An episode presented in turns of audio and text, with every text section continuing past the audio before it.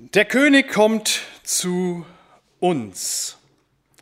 Was schätzt ihr, wie viele Länder weltweit haben noch einen König bzw. eine Königin?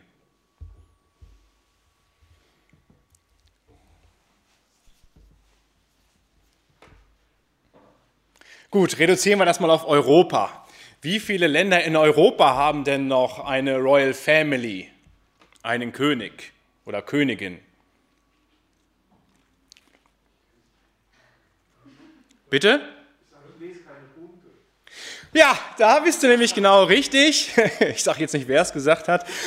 Ähm, ja, so unsere Idee vom König oder der Königin, das ist wirklich, ähm, wir gehen in den äh, Supermarkt, wir machen jetzt keine Schleichwerbung im Internet, und dann äh, so vor der Kasse, da sind die ganzen Zeitschriften mit den, mit den Königen, mit den Königen und Königinnen drauf. Wir haben wirklich in Europa noch äh, sieben äh, Königreiche in Anführungsstrichen. Ich gehe sie mal alphabetisch durch. Belgien, da ist König Philipp. Wir haben Dänemark, Margarete II. In den Niederlanden Wilhelm Alexander. Norwegen ist Harald V. In Schweden Karl Gustav. In Spanien Felipe VI. Und natürlich in Großbritannien Elisabeth II. Und unsere Idee von einem König oder einer Königin ist, ja, der sitzt so in seinem, äh, auf seinem Thron gibt Geld aus, wird eingeladen zu Anlässen, wo man Bändchen durchschneidet und äh, darf dann aber wieder gehen, hat auch nicht sonderlich viel zu sagen. Also eher die repräsentativen Aufgaben und natürlich das, äh, immer das ähm, ja, Bild, das Vorderbild der Kioskzeitschriften gepachtet. Damals war das anders, als Jesus gelebt hat. Da hatte der König die ultimative Autorität, höchste, uneingeschränkte Macht hat er ausgeübt und er hat über Leben und Tod entschieden. Das war der Souverän. Ähnlich wie Kim Jong-un das in Nordkorea noch durchzieht. Er hat im September einfach mal fünf Wirtschaftsbeamte hinrichten lassen nach einem Dinner, weil die ihn auf ein paar Defizite in seinem Wirtschaftssystem hingewiesen hat, haben. Und hat er gesagt, okay, gut, dann mache ich euch einen Kopf kürzer damit wir mal merken, was für eine Macht damals der König eigentlich ausgeübt hat. Der König kommt zu uns, ist das Thema, und wenn der König kommt, dann trifft man normalerweise Vorbereitung. Wenn wir hohen Staatsbesuch bekommen, dann bereiten wir uns vor. Und genauso war das damals auch. Johannes war der Vorbereiter des Königs. Und Johannes, das war ein Exot. Oh, jetzt habe ich hier was Falsches gedrückt. So. Da sind wir wieder. Johannes, da steht in Vers 14, nachdem Johannes gefangen genommen worden war, kam Jesus nach Galiläa und predigte das Evangelium vom Reich Gottes. Bevor wir aber mit Jesus anfangen, möchte ich ein paar Worte verlieren über den Vorbereiter Johannes den Täufer. Johannes der Täufer war ein Cousin von Jesus, ein halbes Jahr älter, ganz genau ein halbes Jahr älter, das wissen wir. Er war der Sohn von Zacharias und Elisabeth, die zuerst keine Kinder bekommen konnte und dann doch von Gott ein Kind geschenkt bekommen hat, nämlich Johannes den Täufer. Und er war von Kindesbeinen an, von Mutterleibe an schon mit Heiligem Geist erfüllt. Er war ein Exot, so wie wir uns den hier auf der Folie etwa vorstellen können. Er hatte einen Mantel an aus Kamelhaar und einen Gürtel darum, von wem hat er sich diesen Kleidungsstil abgeschaut? Er hat sich den nicht selber ausgedacht, sondern hat er sich abgekupfert, nämlich von seinem alttestamentlichen Kollegen Elia. Könnt ihr nachlesen in 2. Könige 1, Vers 8. Sein Essen war voll Bio heute, würde man sagen. Also Heuschrecken, die übrigens sehr nahrhaft sind, habe ich mir sagen lassen. Ich habe sie selber noch nicht gegessen. Einer von euch schon mal Heuschrecken gegessen in Israel oder so? Nein, noch nicht. Also sollen sehr nahrhaft sein und absolut, man soll absolut damit nicht zunehmen. Kann vielleicht der eine oder andere ja mal ausprobieren. Also der hat Heuschrecken gegessen und wilden, Honig und keinen Alkohol getrunken. Und wenn man sich so ernährt und wenn man so rumläuft, übrigens wurde er angekündigt auch von Maleachi und Jesaja, dann hat man so ein gewisses Bild auch bei den Leuten. Einige Leute, die fanden den super. Johannes der Täufer, der hat super gepredigt, charismatisch gepredigt, er hat gesagt, Leute, ihr müsst umkehren und lasst euch taufen zur Vergebung eurer Sünden. Und viele haben sich wirklich taufen lassen von ihm im Jordan, weil sie sich eben auf das Kommen des Königs vorbereiten wollten. Seine Aufgabe, die Aufgabe von Johannes des Täufers war, die Leute vorzubereiten auf das Kommen Jesu. Er war sozusagen der Vorbote. Andere, andere wiederum haben gesagt, das können wir nachlesen, in Matthäus 11, Vers 18, der ist durchgeknallt. Also der ist dämonisiert. Und so merken wir, die Meinungen über Männer und auch Frauen Gottes, wenn wir mit Jesus unterwegs sind, die gehen in der Gesellschaft immer auseinander. Einige sagen, ja, es ist super, wie du deinen Glauben vertrittst. Andere sagen, solche Leute sind Fundamentalisten, die sind durchgeknallt. Und Gott sei Dank müssen wir auch nicht so viel geben auf die Meinung der Menschen. Jesus Christus hat schon gesagt, glückselig seid ihr, wenn sie euch verleumden. Paulus hat gesagt, das Wort vom Kreuz ist denen, die verloren gehen, eine Torheit, denen aber, die errettet werden, ist es Gottes Kraft. Also die Meinung über Männer und Frauen Gottes, die gehen in der Gesellschaft immer auseinander. Und genauso war das bei Johannes dem Täufer auch, dem Vorbereiter. Und seine Message war, wie gesagt, tut Buße.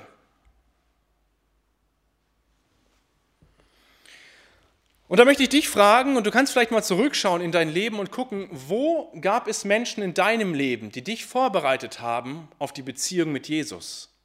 Wer hat dich vielleicht ins Vereinshaus gezogen? Oder wie bist du hier hingekommen?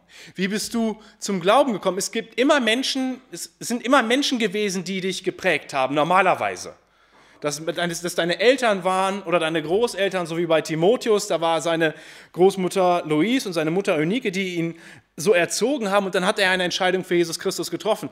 Seid dankbar für diese Menschen. Seid Gott dankbar für diese Menschen, die euch geprägt haben, die euch darauf vorbereitet haben, die Sache mit Jesus zu wagen.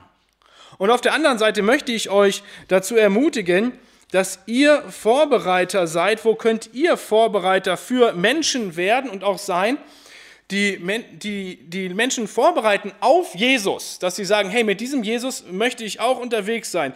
Wir kennen alle Menschen in unserem Leben, in unserer Schule, auf unserem Arbeitsplatz, in unserem Umfeld, in unserer Nachbarschaft und auch in unserer Familie, die vielleicht noch nicht mit Jesus unterwegs sind. Und dort möchte Gott uns gebrauchen, dass wir so wie Johannes der Täufer Vorbereiter sind für Jesus, für die Beziehung mit ihm. Dann ist es ja ganz, ganz wichtig zu wissen, Jesus, der damals gekommen ist vor 2000 Jahren, der wird ja wiederkommen. Matthäus 24, die Verse 36 bis 39, die möchte ich kurz lesen. Denn wir leben ja auch in einer Naherwartung. Matthäus 24, die Verse 36 bis 39. Da sagt Jesus, den Tag aber und die Stunde weiß niemand, wann er wiederkommen wird, auch die Engel im Himmel nicht, sondern allein mein Vater. Aber wie es in den Tagen Noahs war, wird auch das Kommen des Menschensohnes sein. Denn wie sie in den Tagen vor der Sintflut lebten, sie aßen, sie tranken, sie heirateten und ließen sich heiraten bis zu dem Tag, an dem Noah in die Arche ging. Und sie erkannten es nicht, bis die Sintflut kam und sie alle wegraffte, so wird auch das Kommen des Menschensohnes sein. Also es wird plötzlich sein. Und ich verstehe die Bibel so, dass Jesus plötzlich wiederkommen wird und dann nimmt er uns mit und dann ist es, dann ist es vorbei. Dann gibt es keine Chance mehr, sich zu entscheiden. Und die Frage ist, bist du bereit? Bin ich bereit? Und was ist mit den Menschen um mich herum, die ich kenne, die mir am Herzen liegen, mit denen ich tagtäglich zu tun habe? Sind die mir egal? Und ich gebe oft zu, ja, oft drehe ich mich nur um mich und das tangiert mich wenig, dass Jesus Christus wiederkommt als König, als Richter und König.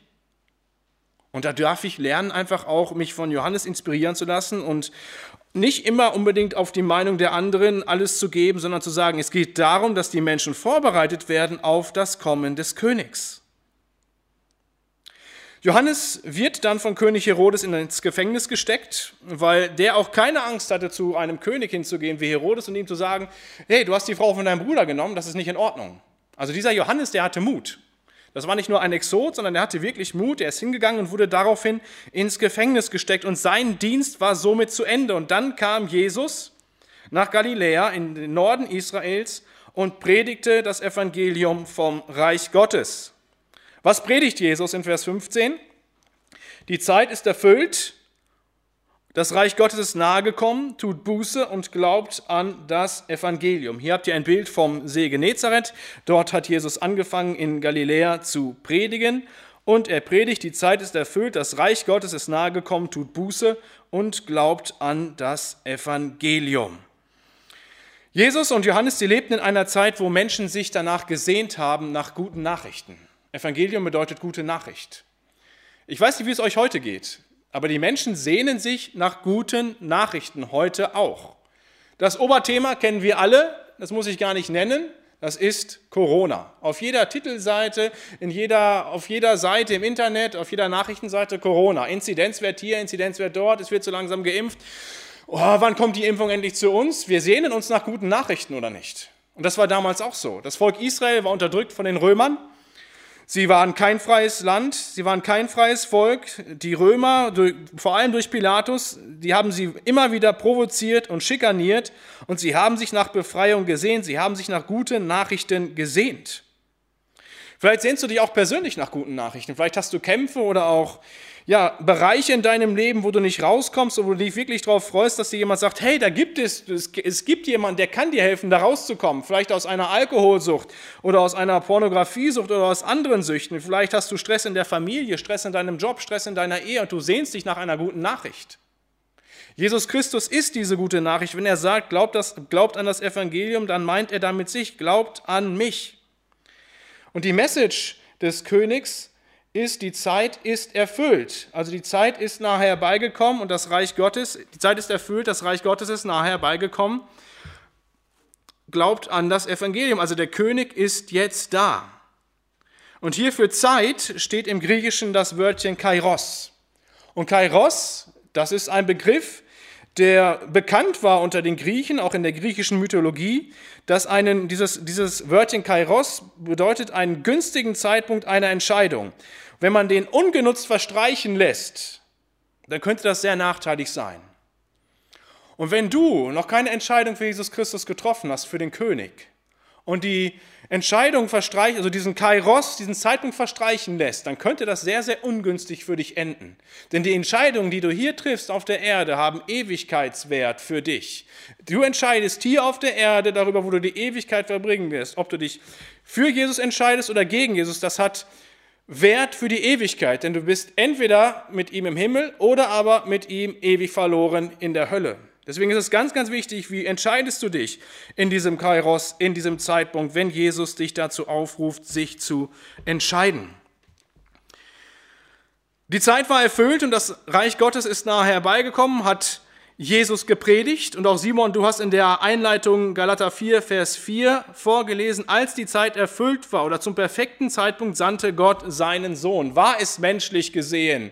Ein sehr guter Zeitpunkt. Da kann man drüber streiten. Die Römer haben das Volk Israel besetzt. Vielleicht hätte, wäre ein anderer Zeitpunkt besser gewesen. Für Gott war es der perfekte Zeitpunkt, obwohl die politische Lage sehr, sehr unsicher war. Aber gerade in dieser Zeit haben sich die Menschen nach guten Nachrichten gesehnt. Und die Einladung des Königs ist folgende. Tut Buße und glaubt an das Evangelium. Was macht Jesus hier? Was hat Johannes vorher gepredigt, Johannes der Täufer? Johannes der Täufer hat genau das Gleiche gepredigt. Er hat gesagt, tut Buße. Und Jesus nimmt die Predigt von Johannes dem Täufer, macht Kopieren, Einfügen, Copy, Paste, das, was man normalerweise nicht machen soll, ne? Plagiatsvorwürfe. Jesus macht das und sagt genau das Gleiche wie Johannes der Täufer. Der druckt keine neue Predigt aus, sondern nimmt genau die gleiche und sagt, tut Buße und glaubt an das Evangelium. Was heißt denn eigentlich Buße tun? Buße ist so ein Begriff, den kennt man vielleicht noch von, die Älteren kennen den noch vom Feiertag, Buß- und B-Tag. Damals immer so Mitte, Ende November haben wir den gefeiert, den gibt es heute leider bei uns nicht mehr, nur noch in Sachsen. Buße bedeutet seinen Sinn ändern oder eben auch mit Reue umkehren. Und das ist heute überhaupt nicht in. Buße tun, dass man den Menschen sagt, hey, du musst in deinem Leben was ändern, du musst umkehren, das äh, finden wir gar nicht toll, das, wollen, das lassen wir am liebsten weg. Wir wollen unseren Weg gehen, wir wollen uns weder demütigen vor einem allmächtigen Gott noch sonst irgendwie was. Buße tun ist überhaupt nicht in, aber das war die Message von Johannes dem Täufer und das war die Message von Jesus Christus und das war übrigens auch die Message von Martin Luther. Was war seine erste These? Die erste These von Martin Luther war, Jesus Christus hat gesagt, tut Buße, also soll euer ganzes Leben Buße sein. Immer wieder umkehren, immer wieder umkehren, dass ich mir bewusst werde, wo habe ich Bereiche in meinem Leben, wo ich umkehren muss. damit ich bereit bin für den König, wenn er kommt. Also Buße bedeutet umkehren, eine echte Hinwendung des Herzens zu Gott. Im Hebräischen bedeutet dieses Wörtchen Buße, das, das heißt Schub, sich in die entgegengesetzte Richtung bewegen, um zum ursprünglichen Ausgangspunkt zurückzukehren, weil man auf dem Holzweg war. Also ich erkenne, ich bin in die falsche Richtung unterwegs und wenn ich in die falsche Richtung unterwegs bin, wenn ich nach Kreuztal möchte und ich nach Hilchenbach fahre, dann muss ich irgendwann erkennen, okay, ich muss umdrehen, um nach Kreuztal zu fahren. Dietrich Bonhoeffer hat ein wunderbares Bild gebraucht. Er hat gesagt, wenn du merkst, dass du in den falschen Zug gestiegen bist, dann bringt es nichts, im Zug in die entgegengesetzte Richtung zu laufen. Du musst den Zug wechseln. Buße bedeutet radikale Umkehr. Also erkennen, ich bin falsch unterwegs, ich muss zum Ausgangsort zurück und dann in die entgegengesetzte Richtung. Ich muss umkehren, einen 180-Grad-Wandel durchmachen. Wer waren denn die Zuhörer, die Johannes und Jesus da so vor sich hatten? Da waren auf der einen Seite Menschen, die diese Message, alle haben diese Message gehört, tut Buße und glaubt an das Evangelium. Auf der einen Seite waren dort Menschen, die genau wussten, dass sie auf dem Holzweg sind.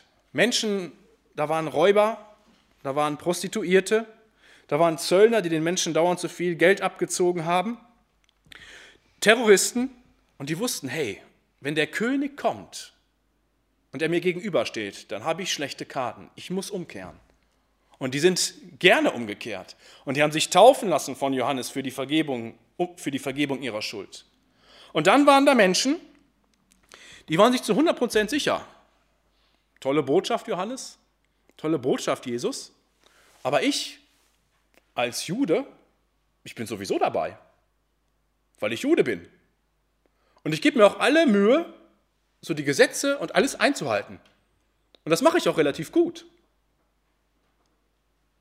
Und für diese Menschen, die so mit verschränkten Armen dastehen und sagen, ja Jesus, lass mal hören, tolle Botschaft, aber mich sprichst du damit, mich sprichst du damit nicht an, denen macht Jesus in seiner Regierungserklärung deutlich, dass keiner von denen auch nur andeutungsweise gut genug ist. In seiner Regierungserklärung in der Bergpredigt, die beginnt Jesus in Matthäus 5 bis 7, lesen wir davon, dass er sagt, glücklich sind die geistlich Armen. Also die erkannt haben, dass sie vor Gott keine Chance haben, dass sie vor Gott nicht bestehen können, egal wie sie sich auch anstrengen. Und dann fängt Jesus an und sagt, du sollst nicht töten. Und die Leute stehen da, ja, ich habe noch keinen umgebracht. Jesus, mich sprichst du damit nicht an. Und dann sagt Jesus, er setzt noch einen drauf. Aber Moment mal, wenn du deinen Bruder beleidigt hast, dann hast du es genauso wie Mord vor Gott. Dann wären sie schon ein bisschen kleiner. Und dann sagt Jesus, du sollst nicht Ehe brechen. Sagen diese Menschen, ja, Ehe gebrochen habe ich auch noch nicht. Ich bin jetzt seit zwölf Jahren verheiratet und relativ glücklich. Also mich sprichst du damit nicht an, Jesus. Und Jesus sagt, Ehebruch beginnt schon im Kopf. Jedes Werbeplakat, was ich mir zu lange angeschaut habe, jede Seite im Internet, die ich mir nicht anschauen hätte sollen, das ist schon Ehebruch. Und die Leute werden wieder ein bisschen kleiner. Und dann sagt Jesus noch weiter in der Bergpredigt, du sollst deinen Nächsten lieben. Ja, mache ich. Kein Problem. Helf ihm auf. Und Jesus setzt noch einen drauf. Nächsten lieben heißt auch, du sollst deine Feinde lieben. Sie merken, Mensch, das packe ich nicht. Und dann sagt er sogar, ihr sollt vollkommen sein, wie euer Vater im Himmel vollkommen ist. Und spätestens dann muss jeder, wenn er ehrlich ist zu sich selber, gemerkt haben und merken, ich werde Gottes Ansprüchen nicht gerecht ich werde ihnen niemals gerecht. Und das ist das, was Jesus deutlich machen möchte, unter anderem bei seiner Regierungserklärung, bei seiner Bergpredigt, dass keiner den Anforderungen Gottes, eines heiligen und gerechten Gottes, keiner kann die Anforderungen erfüllen. Du kannst nichts von dir aus tun, um dir die Gunst Gottes, den Himmel zu verdienen. Du kannst dich noch so anstrengen, es wird nicht klappen, weil du durch und durch Sünder bist. Das Alte Testament macht uns das deutlich. Das Alte Testament, auch die großen Väter, Abraham, Isaak, Jakob, David, waren, waren Top-Glaubensmänner. Aber sie waren nicht gut genug. Alle brauchten einen Erlöser. Und die Leute haben auf einen Erlöser gewartet, auf einen, der perfekt ist. Und eine wichtige Lehre der Bibel, auch wenn uns Menschen das oft nicht gefällt, weil wir humanistisch durch und durch geprägt sind. Das heißt, wir stellen uns in den Mittelpunkt. Was kann mir das Wort Gottes sagen? Wo kann mir das Wort Gottes sagen, wie toll ich bin? Das Wort Gottes sagt mir nicht, wie toll ich bin, sondern wie erbärmlich sündig ich bin und dass ich umkehren muss. Und das macht Jesus seinen Zuhörern, allen seinen Zuhörern deutlich. Wir müssen uns, der, des, wir müssen uns dem, des Wesens der Sünde bewusst werden. Wir sind getrennt von Geburt an von Gott. Und Römer 3, Vers 23 sagt nach neuer Genfer Übersetzung, denn alle haben gesündigt und in ihrem Leben kommt Gottes Herrlichkeit nicht mehr zum Ausdruck. Was heißt das? Wir sind berufen zur Verherrlichung Gottes. Das heißt, mit dem, was ich mache, soll ich Gott verherrlichen. Mit dem, was ich denke, mit dem, was ich sage, mit dem, was ich tue. So, und jetzt kann ich mich und ich kann auch dich fragen, wenn ich esse, gebe ich Gott immer die Ehre oder mache ich es nur für mich? Wenn ich Sport mache, gebe ich Gott immer die Ehre oder mache ich es nur für mich? Wenn ich meine Freizeit gestalte oder meine Arbeit mache, gebe ich Gott damit die Ehre oder mache ich es für mich? Und wir merken, meine Bestimmung ist, Gott zu verherrlichen mit allem, was ich mache. Aber wie oft ich am Ziel vorbeischieße, und wenn ich am Ziel vorbeischieße, ist das gleiche Wörtchen im Griechischen, dann ist das Sünde. Wenn Gott nicht verherrlicht wird. Und ich merke, wie ich abhängig bin von einem, der es wirklich gerissen hat, der alles geschafft hat, und das ist Jesus Christus. Der hat das ganze Gesetz erfüllt, er war zu 100% gehorsam. Und das Evangelium bedeutet, glaubt an mich, sagt Jesus. Ich habe es hinbekommen. Und weil ich es hinbekommen habe, kann ich auch stellvertretend für euch die Schuld auf mich nehmen. Das ist das Evangelium. Also ihr müsst euch nicht mehr abstrampeln. Ich habe es getan, sagt Jesus.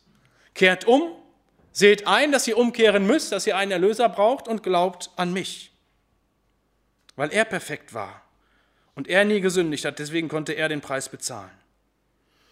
Und jetzt frage ich mich und ich frage dich, zu welcher Kategorie Zuschauer Jesu gehörst du? Vielleicht hast du das erkannt, dass du Mist gebaut hast oder auch immer wieder Mist baust in deinem Leben, das ist schon sehr, sehr gut. Und weißt, dass du einen Erlöser brauchst, Jesus Christus bietet sich dir an. Er ist für dich gestorben und auferstanden. Vielleicht bist du relativ sehr zufrieden mit dir und sagst, ja, so ein Gott, der für mich ans Kreuz geht, den brauche ich eigentlich nicht. Ich kann selber für meine Schuld gerade stehen. Dann hast du schlechte Karten, denn deine Maßstäbe gelten vor Gott nicht, sondern vor Gott gelten Gottes Maßstäbe. Oder vielleicht gehörst du zu den Ich muss Christen. Ich muss Christen, die versuchen, ja, in der Theorie haben sie es vielleicht so verstanden, Jesus ist für mich gestorben, aber ich muss Gott ja noch irgendwie mit dem, was ich mache, beeindrucken. Dadurch, dass ich in die Gemeinschaftsstunde gehe, dadurch, dass ich zur Gebetsstunde gehe, dadurch, dass ich Bibel lese, dadurch, dass ich bete. Aber das Problem ist oft, diese Ich muss Christen, die haben oft Zweifel, dass sie wirklich genug machen. Vielleicht gehörst du zu diesen Menschen. Reicht es wirklich? Wie viele Menschen, die schon jahrelang mit Jesus unterwegs sind, fragen sich dann, reicht es wirklich aus, was ich getan habe? Hast du dir die Frage schon mal gestellt? Und wenn du diese Frage stellst, reicht es wirklich aus? Dann hast du das noch nicht so ganz verstanden mit dem Evangelium. Es reicht nicht aus, was du getan hast. Niemals.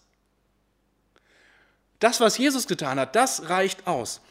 Es gab ein wunderbares Beispiel aus der Kirchengeschichte. Ich habe mir die Biografie von John Wesley durchgelesen. Großer Prediger in England und auch in den Vereinigten Staaten. John Wesley, der, hat, der war mit Jesus unterwegs. Und der war wirklich gewillt, er war gewollt, ein frommes und heiliges Leben zu führen. Der hat zweimal die Woche gefastet. Der hat sich, der hat sich zwei Stunden am Tag Zeit genommen zum Bibellesen. Also er hat wirklich gesagt, ich muss noch mehr Bibel lesen, ich muss noch mehr beten, ich muss noch mehr fasten. Und dann ist er irgendwann mal mit dem Schiff rübergefahren in die Vereinigten Staaten und kam dann in einen Sturm. Und dann hat er ja keine Heilsgewissheit gehabt, weil er sich gefragt hat, hey, reicht das aus? Reicht es aus, was ich getan habe? Und was passiert, wenn ich jetzt sterbe? Und dann hat er gemerkt, ich brauche einen Erlöser, der mich erlöst, der alles gepackt hat. Und dann ist er zum Glauben gekommen. Und seitdem wusste er, es reicht aus. Und wenn du mit Gehaltsgewissheit kämpfst und nicht weißt, ob es wirklich ausreicht, dann sage ich dir, es reicht nicht aus.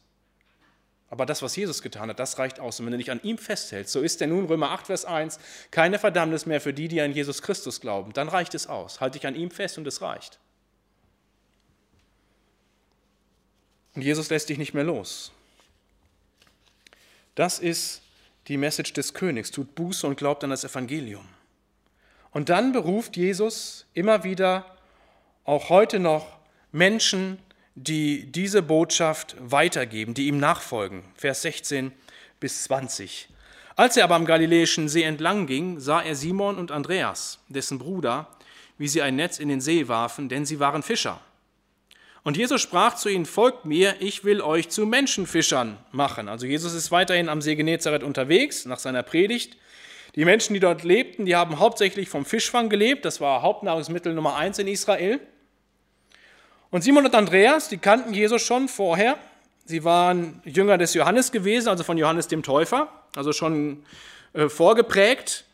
Und waren auch schon mit Jesus unterwegs, denn die Hochzeit zu Kana fand chronologisch gesehen hier schon vorher statt.